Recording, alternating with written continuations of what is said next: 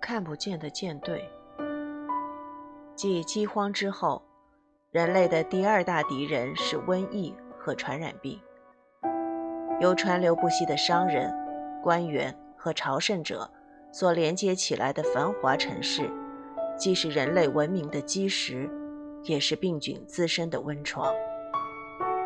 于是，住在古雅典或中世纪佛罗伦萨的民众都心里有数。他们可能忽然生病，短短一周就过世；也可能某种流行病突然爆发，一下带走他们的整个家庭。最著名的一次流行病就是黑死病，始于十四世纪三十年代的东亚或中亚某处。跳蚤携带的鼠疫杆菌，通过跳蚤叮咬而感染人类。这批瘟疫大军借着老鼠和跳蚤，迅速蔓延全亚洲、欧洲和北非，不到二十年便抵达大西洋沿岸。当时的死亡人数约为七千五百万至两亿，超过欧亚大陆人口的四分之一。在英国，每十人就有四人死亡，人口。从瘟疫前的三百七十万降到瘟疫后的二百二十万。佛罗伦萨的十万居民有五万不幸殒命。面对这场这场灾难，各国政府完全束手无策，只安排了大型的群众祈祷和游行，却全然不知如何阻止瘟疫蔓延，更别说治愈疾病了。在近代之前。人类认为生病是因为空气不佳、恶魔作祟，或是神明发怒，但从未想到过有细菌和病毒存在。人们很容易相信有天使或仙女，却无法相信仅是一只小小的跳蚤或一滴水，就可能带来整支舰队般的致命猎食者。黑死病既非单一事件，也不是史上最严重的瘟疫。曾有更大的灾难随着第一批欧洲人的脚步而来，袭击了美国、澳大利亚和太平洋岛屿。这些欧洲探险家和殖民者并不知道，自己身上带着当地居民缺乏免疫力的传染病，造成多达百分之九十的当地居民丧生。一五二零年的三月五日，一支西班牙小型舰队离开古巴，前往墨西哥。这些船上载着九百名西班牙士兵、马匹和枪支，以及几个非洲奴隶。其中一个名叫弗朗西斯卡·德艾奎亚，他的身上带着另一种更为致命的货物。弗朗西斯科自己毫不知道。在他的几万亿个细胞里，有个正在滴答作响的生物定时炸弹——天花病毒。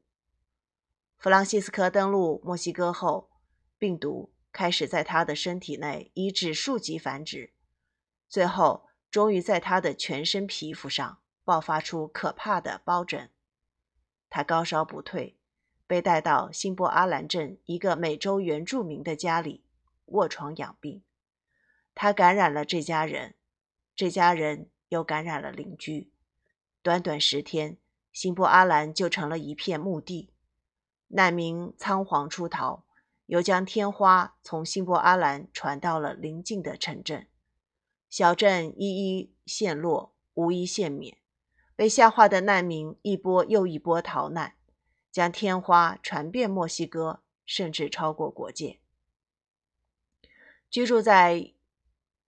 尤卡坦半岛的玛雅人认为，是三个恶神艾克普兹、乌赞卡克和索亚卡克晚上从一个村分到另一个村，让人染上了这种恶疾。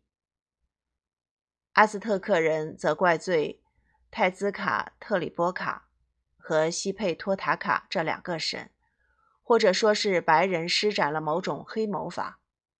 患者。找到僧侣和医生，得到的建议是祈祷、洗冷水澡、用柏油擦身体，以及把黑甲虫碾碎涂在伤伤口上，可惜全然徒劳。许多家庭短短几天全部丧命。当局下令直接将房屋推倒以掩埋尸体，在某些聚居点，死亡人口达到一半。一五二零年的九月，疫情传至墨西哥谷谷，十月就进了阿兹克特首都特诺奇提特洛奇特兰城。当时该城是一个人口达二十五万的大城市。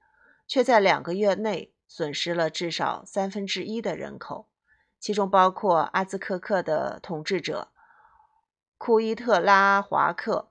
一五二零年三月，西班牙舰队抵达时，墨西哥人口多达两千两百万，但到了十二月，仅余一千四百万。天花只不过是第一波攻击而已。正当从西班牙来的新主人忙着自肥。向当地人横征暴敛之时，流感、麻疹等致命传染病也一吸一波一波袭向墨西哥。到了1580年，该国人口已经不足两百万。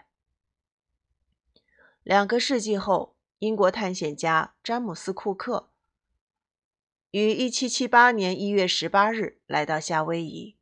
夏威夷群岛当时人口稠密，足足有五十万人。这些人从未与欧洲或美国有所接触，因此也从未暴露在欧洲及美国的疾病之下。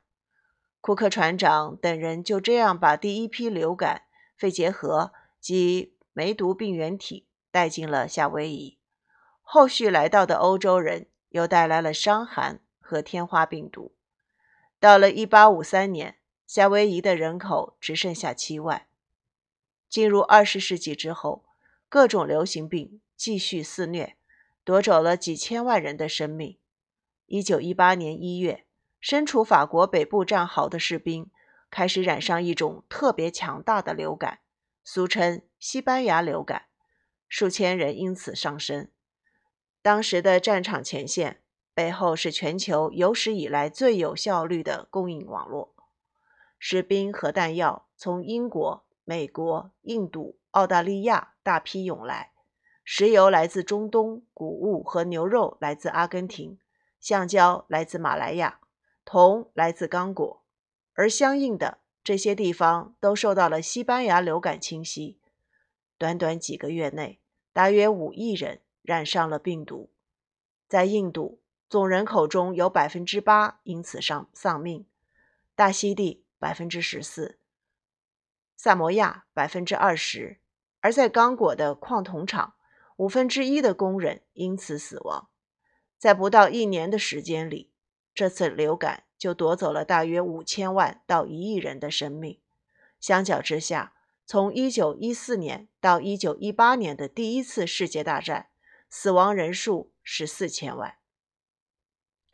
每隔几十年，就会有这样大型流行病海啸向人类袭来。另外还有一些规模较小但频率较高的流行病，每年带走几百万的生命。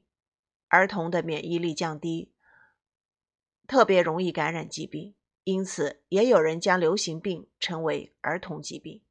直到二十世纪初，还有大约三分之一的儿童会因营养不良和疾病而夭折。二十世纪，由于人口增加以及交通运输的进步。人类反而更容易受到流行病的疾危害。对于流行病的病原体来说，像东京和金沙沙这样现代化大都市，会是一个比中世纪佛罗伦萨和1520年的特诺奇提提特兰更富饶的猎场。而且，全球交通运输网络的效率也远比1918年时要高。现在，一株西班牙流感病毒用不了24小时。就能抵达刚果或大溪地。这样说来，世界岂不早该是致命瘟疫轮番袭掠的地狱？然而，在过去几十年间，流行病无论在流行程度还是影响方面都大幅降低。特别是全球儿童的死亡率更达历史低点，只有百分之五的儿童夭折。在发达国家，这个数字甚至不到百分之一。之所以有这项奇迹，是因为二十世纪的医学达到前所未有的成就，为人类提供了疫苗、抗生素、更佳的卫生条件以及更好的医疗基础设施。举例说来，全球接种天花疫苗的运动就极为成功。世界卫生组织在一九七九年宣布，人类获胜，天花彻底灭迹。这是人类首次成功的让某种流行病完全在地球上消失。一九六七年，天花还感染了一千五百万人，夺走了两百万的生命。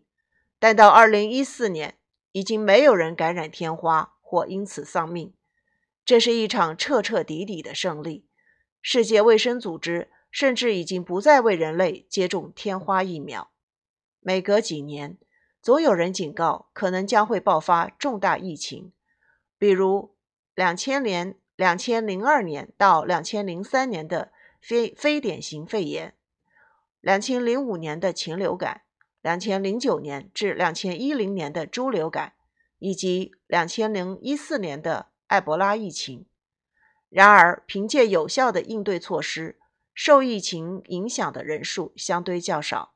以非典型疫肺呃以非典型肺肺炎为例，原本人心惶惶，担心它成为新一波的黑死病，但最后全球死亡人数不足一百万、一千万、一千人，疫情很快就得到平复。西非的埃博拉疫苗之后，疫情之后。原本似乎逐渐失控，世界卫生组织也在两千零一四年的九月二十六日将此疫情称为近代最严重的突发公共卫生事件。尽管如此，疫情还是在二零一五年初得到控制。二零一六年的一月，世界卫生组织宣布疫情已然平息，埃博拉病毒共感染三万人。整个西非遭受重大经济损失，焦虑如同地震波传遍世界各地。然而，埃博拉疫情一直被控制在西非，死亡人数远远不及西班牙流感或墨西哥的天花疫情。在过去几十年间，艾滋病造成的病悲剧，或者可以说是最大的一场医疗失败。但就算是这场悲剧，现在看来。仍可以说是进步的象征。自从二十世纪八十年代初艾滋病疫情首次大爆发，已有超过三千万人因此丧生，另外还有几千万人深受身心煎熬。艾滋病这种新型传染病特别狡猾，让人很难摸清头绪，对症下药。如果感染天花，病人几天之内就会丧命。但 HIV 阳性的病人却可以长达数周甚至数月的潜伏期，表面看来健健康康，却可能在不知情的情况下继续感染他人。此外，HIV 病毒本身并不会置人于死地，而是会破坏免疫系统，进而使病人遭受许多其他疾病的威胁。真正杀死艾滋病患者的其实是这些继发疾病，因此。在艾滋病开始蔓延的时候，大家很难弄清究竟是怎么回事。一九八一年，纽约一家医院收治了两名患者，一名显然死于肺炎，另一名死于癌症。当时完全看不出来，这两个人其实都是 HIV 病毒的感染者。感染的时间可能只有几个月，也可能长达数年。尽管面对种种困难，但医学界意识到。这种神秘的新型感染病之后，只花了短短两两年时间就找到了这种病毒，了解其传播方式，并提出了有效抑制疫情的方法。又过了十年，新推出的药物就已经让感染艾滋病病毒从必死无疑转变成为一种慢性疾病，至少对那些能够承担治疗费用的人来说是这样。想想看。如果艾滋病的爆发不是在一九八一年，而是在一五八一年，情况将会如何？当时很有可能完全找不到疫情的源头，不知道它是如何传染的，也不知道该如何抑制它。在这种情况下，艾滋病致死的人口比例很有可能远高于现在，而与黑死病相当，甚至是有过之而不及。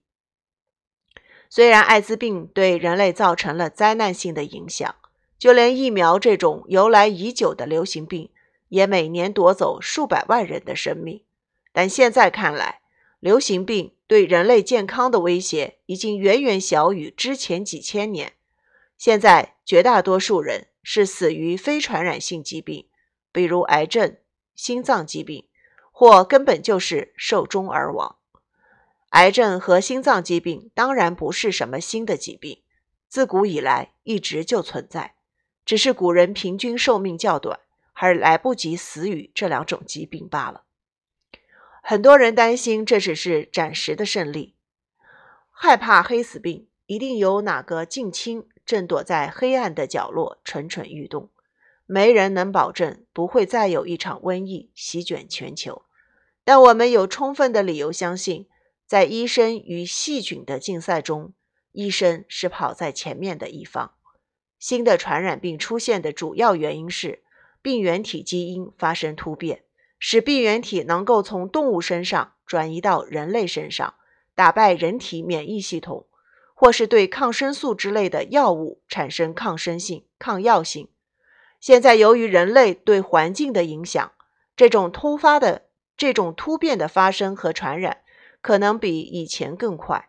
然而，在与医学较量的时候，病原体的传播只有靠运气，医生则不然，他们靠的绝不只是运气。虽然科学也有很多运气成分，但医生可不是随随便便把不同的化学物质扔进试管，希望哪天凑巧制造出新药来。他们每年都在累积更多、更好的知识。用来研制更有效的药物，找到更多更有针对性的治疗方法。因此，虽然我们可以预见到2050年必然会有更多具有抗生、具有抗药性的细菌出现，但那时候的医药也有可能比今天更能解决这些问题。2015年，医生宣布发现了一种全新的抗生素 ——Taxabac。Taxabactin，目前细菌对它尚无抗药性。一些学者相信，在与强抗药性细菌的战役中，Taxabactin 很可能扮演着扭转乾坤的角色。科学家们也正在研究革命性的、与过去完全不同的新疗法。有些实验室已经开始研发纳米机器人，希望有朝一日能让人们在人体的血液中巡航。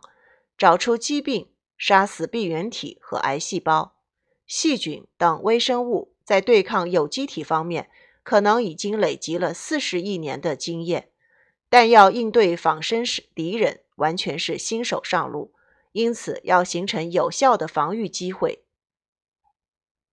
防御机制会倍加困难。因此，虽然我们不敢保证绝不会爆发新一波的埃博拉。或未知流感病情疫病毒疫情横扫全球，造成数百万人死亡，但至少我们不会认为这是不可避免的自然灾害。相反，我们会认为这是一个不可原谅的人为疏忽，要求有人为此负起责任。例如，二零一四年夏末有几个星期，情况看起来相当不妙，似乎埃博拉病毒已经在与全球卫生机构的抗衡中。占了上风。当时仓促成立了调查委员会，初步报告于二零一四年十月十八日公布，批评世界卫生组织对疫情爆发的反应不及时，并认为这次疫情的主要责任在于世界卫生组织非洲办事处贪污腐败、效率低下。报告同时进一步批评整个国际社会反应太慢，对抗疫情的力度不够。这种批评背后的假设。正是认为人类的知识和工具已经足以防治传染病，所以如果疫情仍然失控，原因就在于人类的无能，而不是什么神的愤怒。艾滋病也是类似的病情。虽然医生早就早在多年前便已了解艾滋病的致病机制，但在撒哈拉沙漠以南的非洲地区，艾滋病仍持续感染，并夺走数百万人的生命。现在，我们也会把它看成是人为的疏失，而不是什么命运太过残酷。所以，在这场与自然灾害，例如艾滋病和埃博拉疫情的斗争中，看来人类是占了上风。但如果是人性自己带来的危险呢？生物科技让我们能够打败细菌和病毒，但同时也让人类自己陷入前所未有的威胁。同样的工具在医生手上能够快速发现及治疗新疾病，但在军队和恐怖分子的手上，就可能变成更可怕的疾病和足以毁灭世界的病原体。因此，我们可以说。流行病在未来要危及人类，只能是一种可能，那就是人类自己为了某种残忍的意识形态，刻意制造出流行病。